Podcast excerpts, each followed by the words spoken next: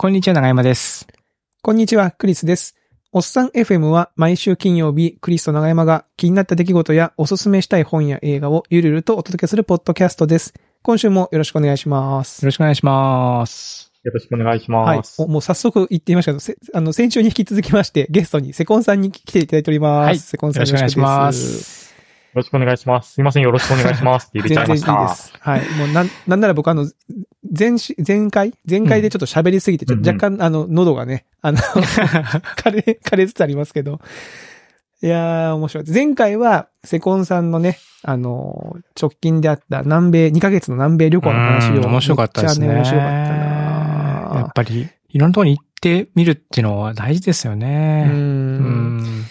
で、なんかほら、テレビとかで旅行のね、あの、番組、世界不思議発見とかああいうの見ますけど、うん。やっぱ自分の知ってる人が行って、しかも一旅行者の視点でね、こう、こんなんなったよって教えてもらえると、うんめちゃめちゃ、さもね、自分も行ったかのような気持ちに、ねね。なっちゃいますよね。うん、興味がやっぱ出る。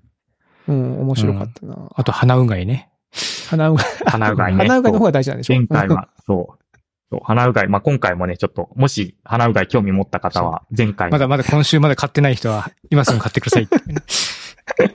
お願いします。はい。はい。で、あの、今週、今週はですね、今、あの、まあ、セコンさんが最近、あの、ハマったことの話を聞こうと思ってまして、最近セコンさんはカグル、カグルにハマったということで、カグルとは何かっていうところからちょっと教えていただけますでしょうか？そうですはい。はい。確か前回おっさんイルミに出た時、なんか最近機械学習とかデータサイエンスとかなんかそういうことをやってるんですよ、みたいなところのお話をちょっとしたと思うんですけど、まあ、そ、多分前回出たの1年半、2年前ぐらいみたいな感じなんですけど、まあ、その後、2022年にカグルっていう、なんかこうデータサイエンス機械学習のコンペティションっていうみんなで何かのお題が出されるので、それに対してできる限り一番いいスコアを叩き出そうぜっていうなんか世界のデータサイエンティストの猛者が集まる、天下一武道会みたいなのがある。なんだろうな、天下一武道会みたいな、僕ら世代には天下一武道会なんですけど、みたいなものが、まあその、開かれてるんですよね。で、それが面白くてハマってしまったっていう、ちょっと去年めちゃくちゃハマったっていう話をしようかなとなるほど思ってまして。これだから、それ、カグルにハマ、ハマったっていうか、そのや、最初やろうと思ったきっかけはなんかあったんですか？それって。ああ、最初、カグルっていうもの自体は知っていて、チュートリアルみたいなものはやっていたんですけど、ふーん、こんな感じなんだって思ってたんですけど、なんかその時仕事先で一緒だった方から、ちょっとこういうカグルのコンペ面白そうだから一緒にチーム組んでやらないみたいな話を受けて、全然初心者ですけど、いいですかね みたいな感じでちょっとお邪魔させてもらって、やり始めたっていうのがあれなので、その、まあ、自分からこれいい、参加したいっていうよりかは、まあ、人からお声掛けいただいて、まあ、ちょっと参加したっていう感じでしたね。へえ。へーえはい、この大会っていうのは、どうい、どういう、はい例えばどういうお題が出るんですか？例えばですね、そのチュートリアルで出るよく有名なやつはタイタニックっていうやつで、うんうんタイタニックってじ、まあ、乗客者の名簿みたいなのがあるんですよね。この人は男性とか、この人は、その家族がいますとか、何歳です、どういう仕事の人で、どこ、どこのところからタイタニック号に乗りましたとか、いろんな情報がある中で、じゃあ実際この中でタイタニックが、タイタニックの事故を経て生き残った人は誰かっていうのを当てるみたいなのが、まあ、タイタニックコンペ当っていう。チュートリアルのコンペで、で、そうすると、じゃあ実際そういうデータを見ながら、生き残りそうな人っていうのを、その機械学習課題として解くっていうのが、タイタニックコンペですね。へえ。生き残りそうな人ってどういうこと？その、名前とか性別以外にもいろんな情報が、その、あ、いろんな情報があって、例えばその、所得が高いかとか、そういう情報だとか、あとは家族がいるかとか、あとは年齢でも、例えば、小さい、その女性の方が生き残りそうだとか、なんかいろんな、なんかこう、生き残った人って、まあなんかの条件がある程度満たしてる人の方が生き残る可能性があると。高いとすると、じゃあなんかプロフィールをピッと提示されて、この人って生き残りそうかどうかみたいなのを判定するっていうエンジンを作るみたいなのが、なんかチュートリアルのあーそういうこと。か。なるほど、そういうなるほど。ことね。ほうほうそのなんかも、そういうモデルを作って、それに、えこの人は生き残りますかどうですかって問われたときに、はい。イエス、ノーっていうふうに判定して、それの正答率みたいな感じにななるってことですか？そそうですね。あはい。そういう系の、まあ今のはすごい一例なんですけど、そういうデータサイエンスの課題ってなんか世の中に超たくさんあるんですよね。この細胞はその病気的にどんな細胞かを判断するとか、なんかそういうたくさん現実世界に沿ったその課題が出されて、で、それに対してみんなで、じゃあどういうふうにやったらその課題をその解けるようなモデルっていうのを、なんかアルゴリズムとかいろいろなテクニックを駆使して作っていくのか、みたいなことをやるデータサイエンティストが集まるなんか争いみたいなのがあって、で、すごくそれが面白いのは、解くと、まあスコアの点数がリーダーボードっていうところで表示されるので、まあそうすると、あ、1位の人なんかこう、なんかスコア80で自分50だから80と50まだまだ開きあるからどうやったらあそこまでいけんだろうみたいなのを考えて、まあいろいろそのやっていくとその、なんだろう、じゃあ自分が50から55に上がったっていうと、あ、全体ランクコンペ参加してる人の700位だったところから300位に上がったぞ、よっしゃみたいなこととかが、まあモチベーションになって、どんどんどんどん日々やっていくんですよね。うんあ、もうそれ日々って言うとやっぱり期間、大会期間は長いんですね。そうですね。大会期間が結構長くて、だいたい3ヶ月ぐらいなんですよね。あそんな長いんだそんなにあるんだ。そうなんですよ。実際結構その3ヶ月とかの長いので、割と時間はすごい吸われちゃうんですけど、ゲーム的な面白さがすごいあって、まあ、さっきのそのスコアを上げていくぞみたいなのがあるんですけど、まずなんかそもそもこういうカグルとかってやったら、じゃあどういう風にやっていったらいいか、そもそもようわからんみたいなところからスタートするじゃないですか。でも、掲示板みたいな機能があって、その掲示板にみんななんかそのゲームの攻略情報を書いていくんですよ。俺は俺はこの武器を装備して殴ったら、結構ダメージ与えられたぜとか、え、マジで俺それやってもうまくいかなかったんだけどどういうこととかっていうのをみんなコミュニケーションを取ったりだとかう、んあ、あれってなんか右に行って崖の上から攻撃するとなんか一番ダメージ与えられるってみんな言ってるけど、俺はこっちの方法でやったらもっとダメージ与えられたぜ。はいえ、マジかみたいなこととかをみんなワイワイ言いながら、ボスの攻略法をみんなでこう考えて発信していくみたいな場があって、で、そこを見ると本当にいろんな情報が載ってるんで、自分自身からは全然発想できなかったような、え、そんなボスの倒し方あんのみたいなのがたくさん書いてあるんですよね。なんで、そういうのをどんどんどんどんこうやっていくっていうのが、めちゃくちゃこういろんなことが知れるし、結果試すと大体スコアが上がることが多いんで、そういうのもめっちゃ楽しいみたいな感じで、本当になんか最強の装備をこう作っていくみたいな感じで、こうんの剣とこの盾と、でもクラフトで A と B を組み合わせたらこの頭の装備ができてみたいなのを、普通になんかデータサイエンス課題としてやっていくみたいな。へーそういう感覚なんだ。え、それは、それだからその、自分の攻略法っていうか、これを共有することで、みん、みんな同じ点数になっていくってことはない、ないわけですか？それが面白いところなんですよね。で、こういう攻略をさっき3ヶ月あったって言ったじゃないですか。最初の2ヶ月ぐらいはみんな俺が作った最強の攻略法を教えてやるよみたいなのを話すんですけど、残りの1ヶ月ぐらいになると、もういきなり情報がなくなってくるんですよ。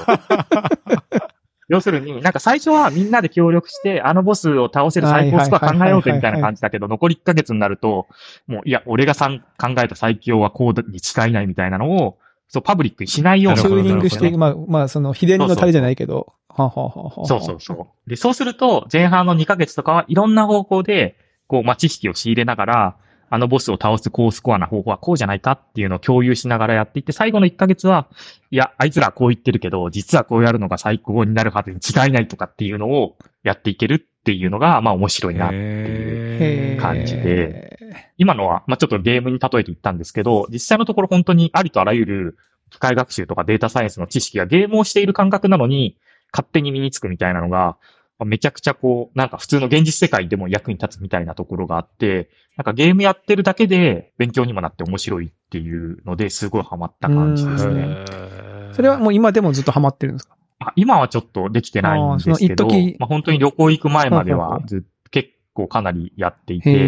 で本当になんかもう時間が解けるんですよね。ほうほうほうほうほう。例えばよくなんかね、機械学習とか GPU 使って学習するみたいなのを、なんかこうパソコン、マシンにうんうんこういろんなデータを入れて、いろいろその考えてもらって最適化していくみたいな作業があるんですけど、それがなんか数時間とかかかるんですよね。5時間、1回やるのあに5時間かかり分ます。析したりしていくのに、それだけ時間かかっちゃうと？ねそうそうそうおー、すごいな。そうそうそう。そうすると何が起きるかっていうと、まあ、仕事し終わって夜になって、夜ちょっとこういうやり方でどうだって言って、また装備を変えて、その学習っていうのを5時間かけてやって、朝起きると、その装備でボスと戦った結果どうだったかみたいなスコアを見に行って、およ、上がったとか、お下がったみたいなのを一喜一憂して、で、またそこでちょっと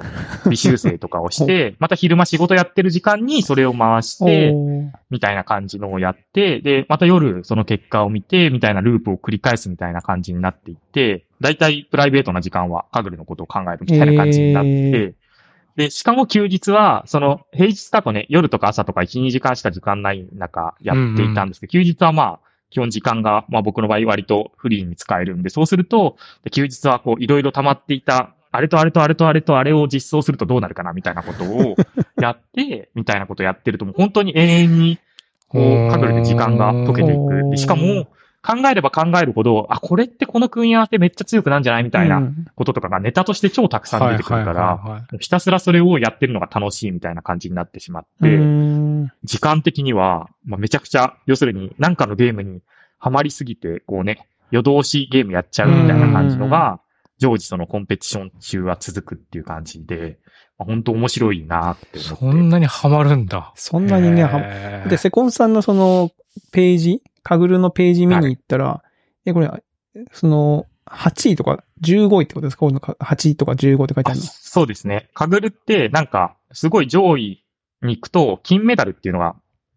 もらえるん、うんあ、メダルがもらえるんですよ。金、銀、銅があって。メダルを取っていくと、いろいろ称号がもらえるんですけど、そこで、僕はカグルコンペティションマスターっていう称号を今持っていて、うんそれはなんか金メダル1個、銀メダル2個かな以上みたいな感じで、で、一番最上位のがカグルコンペティションマスター、あ、グランドマスターっていうところで、それは金メダルを5個、そのうち1個はソロで取らなくちゃならないみたいな条件があるんですけどその金メダルとかを取るのがめちゃくちゃ難しくって、僕はたまたま参加したチームのメンバーが皆さん優秀で取ることが、まあむむしろ僕がおんぶに抱っこで取ってもらったみたいな感じのが あるんですけど、なんかこうみんなこう世界中のデータサイエンティスト数千人が集まってトップ8位とか、なんかこうトップ10位とかに入らないと金メダルって取れないんで、結構なんか取るの難しいんですよね。で、しかも上位の方だと賞金とかが出たりするんで、みんな割とめちゃくちゃ本気でやってる人たちが多くって、そうそうそう。なんで、結構その上位に入るっていう面白さっていうのもあって、で、それでも何位になるかっていうのは最後、最終日を過ぎないとわかんないんですよね。うん結果が公開さっき言ったスコアで何位って出るのは、本当のデータのうちのサンプリングしたデータなんで、じゃあ本当のデータ全部食わせたら、結果入れ替わったりするんですよね。だからもう今はこう金メダルだけど、金メダル圏に入ってるけど、結果じゃあその本当にデータ、全データで食わせたら順位が入れ替わるからどうなるんだっていうそのハラハラ感、最後までハラハラ感が残るっていうのが、まあ、めちゃくちゃ面白いし、その結果、いい順位が取れるとめちゃくちゃ嬉しいみたいな確かに確かにそうのですねがあるんですよね。ん。でもこれ1889チーム中8位ですからね。しかもこのすごいですね1889チームは、やっぱりみんなそれぞれに、それなりにやっぱりデータサイエンスを勉強してやってきてるってわけだから、これは相当な話ですよね。ね、カレントランクってとこを見てもね、そう20万の中の981。うんすごいじゃないですか。すげえ。まあでも世の中にはね、さらに上のグランドマスターみたいな人たちがすごいたくさんいたりして、で、そうするとまあでも楽しくもあるんですよね。もうそういう人たち、すげえ人たちがいて、すげえ人たちってなんか、本当になんか僕とかが金メダル取るのめちゃくちゃ大変って言ってるのにもかかわらず、基本的に参加したらほぼ金みたいな人もまあ全然いて、その人なんかもうめちゃくちゃすごいんですよ。なんか3ヶ月のコンペ期間中、最後の1、2週間ちょちょってやるだけで、あ、金取れましたみたいな感じで。スーパーサイヤ人みたいな人がいるんだ。そうそうそうそうそう。で、そういう人とかを見てると、で、これのいいところって、そういう上位に入った人が、みんな自分ってこういうテクニックで、今回スコア上げれたよっていうのを最後終わったと書くんですよね。最後。ほうほうそれがめちゃくちゃ参考になって、あ、あそんなアプローチあったんだ、とかっていうのとかを知れるっていうのも、まあ、すごくその地域が広がっていく醍醐味でもあって、まあなので本当にそういうスーパーの人たちと戦いながら、うんその戦いが終わると、俺はこうやってあのボス倒したぜ、みたいなものが公開されて、あ、なるほど、みたいなところでも共感できるとかっていうのもすごい楽しいところだなといいうや、感じですその、オね。ープンになるってとこがやっぱ面白いですね。うん。面白い。うんやっぱ最終的にその知識とか知見を共有して、その業界全体がなんかこう前に進んでるって感じがあって、それもなんかすごく面白いなって感じました。そうですね。なんかこうコミュニティがよくできていて、試合が終わった後に基本、なんか上位の人はみんな、なんで自分がそのスコア取れたかっていうのを公開する文化なんですよね。うんそうですよね。強制っていうよりかはみんな自分はこういうテクニックで取れたよ、みたいなのを、すごいいろいろな方法で書いてくれていて、まあめちゃくちゃそういう文化も含めて、多分ね、自分がまだ初心者の頃とか、そういうすごい人の公開のものを見て、あ、ためになったな、みたいなのがあるから、自分も、もしそういう立ち位置になったら、外側に対してちゃんと情報発信しようみたいなのが、そう、コミュニティとしてすごいうまく回ってるな、みたいなのもあって、うんまあ、よくできてるな、っていう感じですね。いや、面白いななるほどね。そんな感じで、はい。去年は、とり、とりわけ去年はこのカグルにめちゃくちゃハマってしまったっていう感じで、面白かったっていう。で、セコンさんといえばですよ、最近ね、あのーはい。急、急、まあ、急にでもないと思うんですが、あ AI ニュースっていうサイト？あ、サイトでいいのか、サービス？サービスね。そはい。ね、急、うんなんか AI 関連の、なんか世の中がチャット GPT なんか AI っていうキーワードでこう、わーって盛り上がってるさなかに、ね、さっそうと、さっそうと、はい、はい、ニュースサイトって感じで、ポイって、こう、うんなんか出てきた感じですけう。ど、うん。これ、これ何なんですか、これは？あ、これは、最近ね、チャット GPT とかっていろいろ出てきた結果、なんかめちゃくちゃ AI とかデータサイエンスの話題が、まあ、増えてきたなっうんていうのがあって多いですね、最近。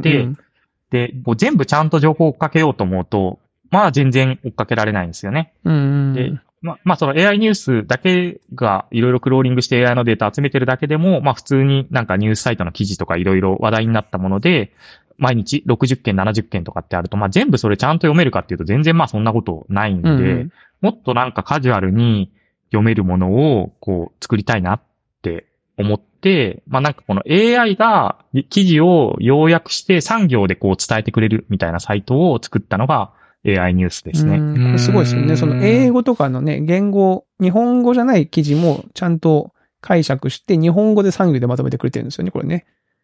そうです、そうです。翻訳みたいなのを入れずに勝手に、まあその裏側では API GPT 使ってるんですけど、裏、勝手にもう日本語に変換してくれるとかっていうのもすごいなって思いますし、うん。要約とかは、まあよくね、最近チャット GPT が出てきて、なんかみんな当たり前に要約要約って言うようになってますけど、やっぱりその精度もすごい高いので、サクッとこう、まあ、この記事が表してることとは何ぞやみたいなのが読めるっていうのも楽だなって思っていて、まあ、本当に自分自身結構、この AI ニュースが欲しかったし、今も、この AI ニュースは、まあ、僕フィードリーダーで読んじゃってるんですけど、もう、しょっちゅうもう、読んでてめっちゃ助かってるわ、みたいな感じで、もう自分が、自分が一番こう便利に使ってるパターンですね、これね。うんそうそうそうそう。自分がもう、そういうニュース多すぎて、全部ちゃんと読み切れんわ、みたいなところで、産業でささっと要約ししてくれて、まあ、読めると、なんか70件、60件あっても、10分、20分でささって読み終わることができるんで、ふんふん、今日はこんなことが起きたの、みたいなところを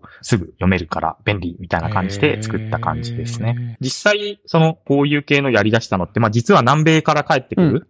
40時間の移動時間、あ何やろうかなとかって思って、あ、そういや、チャット GPT、API 入れて安くなったし、本腰入れてちょっと触ってみるかって触り出したら、お、何これできること多すぎじゃんみたいな感じで、ハマってしまって、で、そこから、なんか、あ、AI 情報多すぎるから、そういうサイトでも作るか。でもなんか、こう作るのも、AI がもう今ってよくコードとかも作れるみたいに言われてるじゃないですか。プログラミングの。あそういうのもちょっと AI にコード書いてもらうとどんな感じだろうって言って書いてもらったら、まあ大体 AI がコード書いてくれるんで、あ、なんかもうめっちゃ僕ソフトウェアエンジニアの職なんでしたなみたいな感じで。いや、本当になんか適切に要件定義して食わせたら、もうパッとコード出て、で、まあ、ちょっとエラーとかが出るんで、とか、なんかちょっとアプローチが悪いなみたいなのはあるんで、そういうのは書き直したりしたんですけど、意外ともう全然コードバンバン作れんなみたいなのがあったんで、まあ AI ニュースは結構 AI がコードを書いてくれたっていうのもあるし、AI ニュースのなんか今のトップページの画像とかも、まあ全部その生成系 AI で出力した画像とかだったりするんでなるほ、どね。おーそうそうそう。なんで、まあ本当になんかもう、まあ大体もう僕の仕事は AI が勝手にやってくれるな、みたいな感じに なったっていう感じですね。へなるほどなはい。AI 自体も、まあ、いろいろ言われている通うんり便利ですし、AI ニュースみたいなのを実際自分で作ってみて、巷で言われていることっていうのは実際本当なんだみたいなのも肌感で感じたっていうのがありますね。ーうんおーなるほどね。これ僕、絵文字を、絵文字をつけてるのがすごくアイディアとして面白いなと思ってて。うんうんうんで、この絵文字の判定もえっと、チャット GPT が考えてや作っ、作っ出してるんですよね。そうです、そうです。この文章を絵文字で表すと何って聞くと、こんな絵文字どうですかっていうのをチャット GPT がえくれるので、で、結構合ってるんですよね。うん、なんかね、あな、なんかこうしっくりくる感じがあって、はいはいなかなかこう、いいセンスしてんな、チャット GPT と思う。ね。じゃあもし人間にね、こどの、この記事に適切な絵文字え一個選んでみたいにすると、うーんってちょっと考えてね、選ぶみたいなものが、チャット GPT とかだったら、こんなんどうすかって、簡単に作ってくれるんで、何にも考えることがなくなったなるほど、そういうことか。だから、獣フレンズ公式の AI チャットサービスのやつが、なんとなくこう動物の足っていうのは多分この獣ってね、反応するってことなのか。そうそうそう、アライグマのアライさんがやるアプリだから、うんなんかアライグマの 絵文字とかあー面白されてるとか、まあでもなんかしっくりくるくる感じがありますもんね。うんえ、この色色はどうしてるんですかこれ？色は適当です。あ、色は適当なんだ。あーそう、い色は、まあ、ちょっと、まあ、なん、ちょっとしたアルゴリズムで、まあ、特定の色合いになるようにってやっているので、これはチャットじ GPT ではないですね。なるほど、なるほど。まあ、そんな感じで結構ね、もうサイト作りも、まあ、久しぶりに裏側からうんうんうんそのフロントのタイプスクリプトとか、そういうのも全部書いたんですけど、大体もう AI が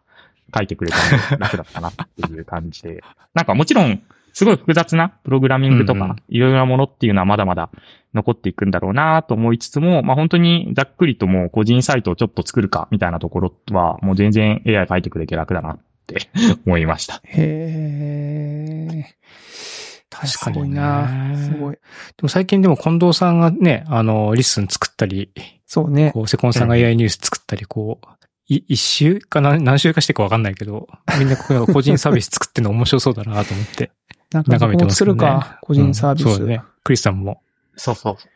で、個人サービス作れるってなんか逆を言うと、すごい簡単にテクノロジーが使えるようになったっていうことの裏返しでもあるんですよね。それが難しいと本当に一部の人しか作れなかったっていうところが、ちょっとした API の組み合わせプラスアルファぐらいのあれがあれば、まあ、ささっといろんなサービスをまた作れる時代になったっていうところは、昨今の AI ブームをすごい表してるなっていう感じがしますよね。確かなんかあれに。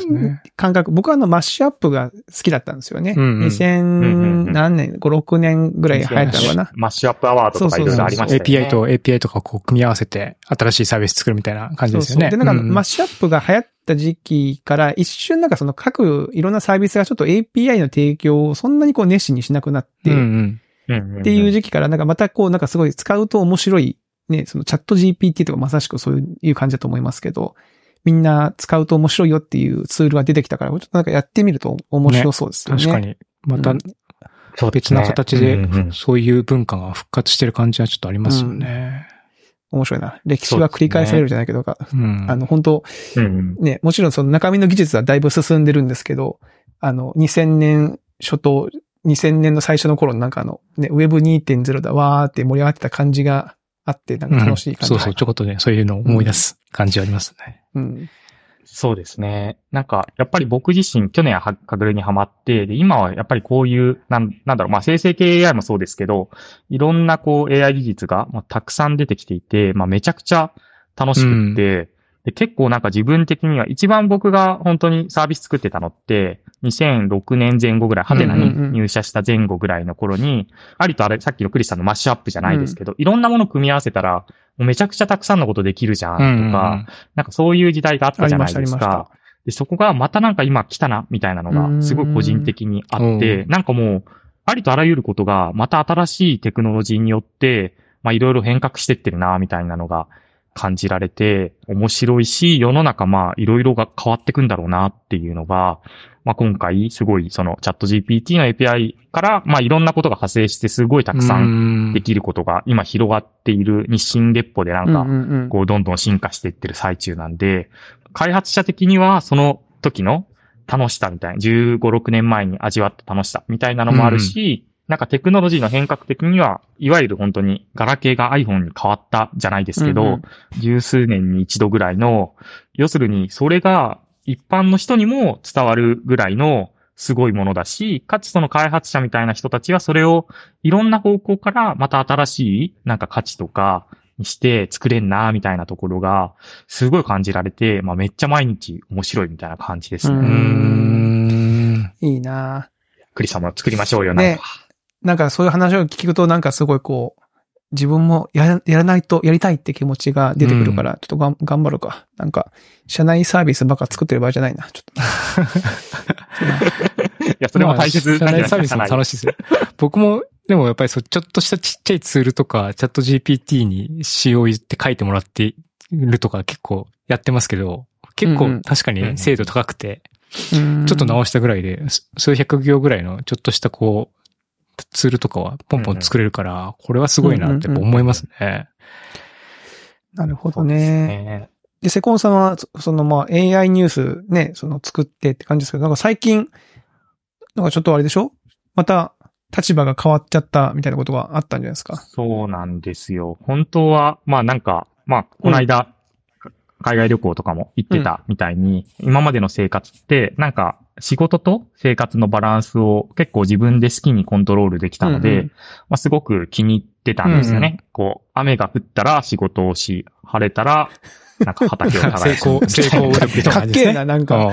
成功うどくじゃないですけど、うんねまあなんかそういう感じの、まあ生活をしていて、で、まあ働くっていうところも、まあ相手方の企業さんが、ちょっとしたミーティング以外は割と開発してれば大丈夫みたいな感じの働き方が多かったんで、割となんか、土日働いて、ちょっと月火は遊軽く遊びに行くかとか、なんかそういう自由な感じの時間の使い方が、まあできて、まあすごくその、まあ今、那須塩原っていうところに住んでることもあって、割と自然溢れるところでいろんなところに行ってみたりとか、楽しくバランスよくが働けてたんめっちゃいいですね。うんうん。で、かつ、まあ最近その那須塩原に土地を買って家を建て始めたみたいなところもあって、えー、はい。ついに。で、それおでう、そう、まあ、那須塩原とかね、ちょっと、面白いのは、その、土地の価格とかが、なんか東京23区の100分の1ぐらいなんですよね。でそうすると、何かっていうと、東京23区に1坪土地を買ったら、那須塩原と100坪。向こうに5坪土地を買ったら、500坪。みたいな、そういう、お感じなんですよねね。まあ、まあ、なんで、まあ、と土地とかはそのね、広くていい土地とかがたくさんありますし、せっかくなんで、まあこっち来てるんで、ちゃんと好きな家でも作ってみるかみたいな感じで、へえそういうことをやり始めたみたいな感じで、その時は全然これから話すこととか、つゆにも思っておらず、うん。まあなんかその、ここに家建ててまたこういう生活うで、家族いい感じで過ごしていけたらいいよね、みたいな感じで、この生活スタイルっていうのをこういうふうに自分たちの家庭は持っていきたいよね、みたいなことを話していたんですうん。が、ちょっとさっきの AI うん。うんたらかんたらみたいな文脈もあり、さっき話した通り、まあこういうなんかテクノロジーがめちゃくちゃ大きく変わるタイミングって、まあ十数年とか20年に一度ぐらいかなって思うと、まあ今の、この、まあ自分自身そのさっきの AI にハマってるみたいなのもあったところを逃すと、次来るのはなんか60ぐらいだなみたいな感感じがあって、そうすると、社会人最後のなんかそういうことにコミットメントできる時期っていうのは、なんかもう今を逃すとないな、みたいなところがあって、なるほどね。うんその辺がまあめちゃくちゃ面白いんですよね。AI でよく働き方とかが変わるんじゃないのかとか、もっとなんか、いわゆる普通のサービスとかっていうのも、いろんなサービスが、よりその AI データサイエンスのを活用したようなサービスに、ある意味どんどんどんどん置き換わっていくんじゃないのかみたいなところとかも、まあめちゃくちゃ世の中の流れとして、まあ面白くて、うん。今のタイミングってそういうプロダクト作るのも面白いし、今後社会がどうや、どういうふうに AI で変わっていくのかみたいなところも面白いし、みたいなところの、なんかめっちゃワクワク感っていうところと、まあ一人で仕事をしながら、まあ時間、まあ一人、僕自身が食っていけるぐらいの仕事をすればいいので、うそういう働き方が、を引き続きやっていくといいのかだと、そのさっき話した前者の、なんかもう社会がいろいろ変わっていったり、サービスプロダクトとか変わっていくみたいなところの面白さうにん。どうしても惹かれてしまって、ちょっと会社に所属するかっていうことになって、なんか今まで自由だった働き方から、基本月曜から金曜、毎日、フルタイム労働、あまあ一般的な話なんですけど、にこう、戻った一般的なっていうのが。話なんですけど。月金。のフルタイムで、なんですか？そうですよ。そう、そうなんですよ。もうびっくりすることに、そう、月金フルタイムで、はまあ土日も、まあ働いてるぐらいの感じの、あれなんですけど、なんかもう本当になんか今までは割と自由な感じだったところから、社会人に戻って、うん戻ったなっていうのがあって、はい。いや、セコンさん、その自由な感じで働いてる、その体のね、その状態から急にその毎日フルタイムで土日も頑張るぐらいのところに行けるのがすごいですね。うん。ね。それはす、すごいわ。うん僕、社会人無理だと思うもん。僕も長山さんと全く一緒で、いや、もう社会人、もうこの自分にちょうどいい働き方になれると、ちょっと社会人難しいなって思ってたんですよね。でもちょっとね、この AI の面白さには勝てなかったです、ね。かまあ別にあの、自由な時間の働き方してる人も社会人ですからね。先に言っちゃいますねそうそうそう。まあ会社会社員ね。あ会社員会社員。ってことね。会社に所属してないっていうね。そういうことねはいはい。そうそう。まあ、ただね、やっぱりこれで、僕自身、なんかそういう生活で行こうって言ってたのに、ちゃん、ちゃんとしたって言うとあれですけど、普通の働き方みたいにして、やっぱり一番ちょっとね、妻とかにはね、ちょっと言ってること全然違うじゃないかっていうのは。確かにそうよねまさし。くその、うんその通りでございます。すいませんっていう感じではあるだんで。相談はもちろん、あのーしたわけなんですか？や、相談はしてないです。相談せず、うんまあ、ね、そう、ちょっと相談するとね、まあなんか、インサイダー的なやつとかもいろいうろあるな、みたいなところもああって、ちょっと。なるほど。そ、のそういうことか。ということになったんだっていう話を、まあ、伝えたら、まあ、そりゃね、インサイダーなんのかな？別にその、なんか、なんか普通になんか家族への相談っていうことでなんないのか？なんないか。はい。まあまあいいや。うんなるほどねい。や、でも、そうそうそう、クリスさんのおっしゃる通りで、まあ、普通はね、とはいえ、とはいえ、なんかね、頭出しとうかん、こうこうこういうことを考えているんだ、みたいな話をすべきなんじゃないのかっていうと、まあその通りであって、それを、こう僕自身がちょっと面白いから、みたいな決めてきたんだけど、みたいな感じだったら、あまあそりゃねっていうところなんで、本当迷惑かけてるなっていう感じですね。そこはね、セコンさんのね、ご家族との関係性もにもあるわけですから、ここでそんな風にね、喋っててもね、もうしっかりとこう、ね、愛で結ばれていれば別に、ああ、しょうがないわね、みたいな。仕方ないわねってなる、ね、なってるんだろうなとはもう想像しますけども。はい。なんで、まあなんかこういう自由な感じでやらせてもらっていて、まあありがとうございますという感じですね。うちのか家族の方々には。でもいいですね。セコンさんなんかその、なんかこう、一歩引いて、こう、セコンさんの人生というか、あれを見ると、そのね、そのウェブ2.0がわーって盛り上がってて、はいさっきの話じゃないですけど、マッシュアップでなんとかだってて言ってた地域に結構こう、バンバン現場でコード書いたりサービス作ってうんえー行って、はいまあちょっとそのね、そういう時期がちょっと、なぎの時期みたいな感じになってきたら、ちょっと一歩ね、その自由な自分の時間を作れるような働き方に戻り、で、また世の中が変革して、面白い時期になったら、その最前線にパッと戻ってきてやると、かっこ、めっちゃかっこいいじゃないですか、それね。ね。そう言ってもらえるとかっこいいっていう風にクリスさんがいい方向に捉えてくれたんですけど、まあ好き勝手やってんな、こいつみたいな感じですね。い やいやー、うんいや、でも、そうなんですよね。僕自身やっぱりなんかこういう、なんだろう、働き方とかって、なんかちゃんとした、いい安定したところでしっかり良くしていくっていうところよりも、なんかこう、ようわからんけどなんか楽しそうみたいなな時の方が、自分自身なんかワクワクするな、みたいなところもあって、これ多分人が、ね、どういう、うんその働き方とかが好きかとか、そういうのにも多分関わってくるんでしょうけど、自分自身やっぱりなんかこうやるんだったら、こうなんかわちゃわちゃしてようわからんみたいな時期の方が結構楽しいなみたいな感じがあって、まあそれが、うん、いなんかタイミング的には、まあ、さっきクリスさんが言った Web2.0 のタイミングもそうだったし、うん。まあ今みたいな、なんかまたなんか新しいこと起きそうみたいなところのタイミングもそうだったなっていうのをなんか改めて今回、ワクワクしちゃったっていうところですごい感じたっていうのはありますねまあやっ。ぱワクワクにこうね、こう、乗っかった感じなんですね、そのセコンさん的には。内なる。うーん。そうです。ね。そう。なんで、まあそんな感じになってしまったっていう感じでございますね。面白いね、でもね。なんか。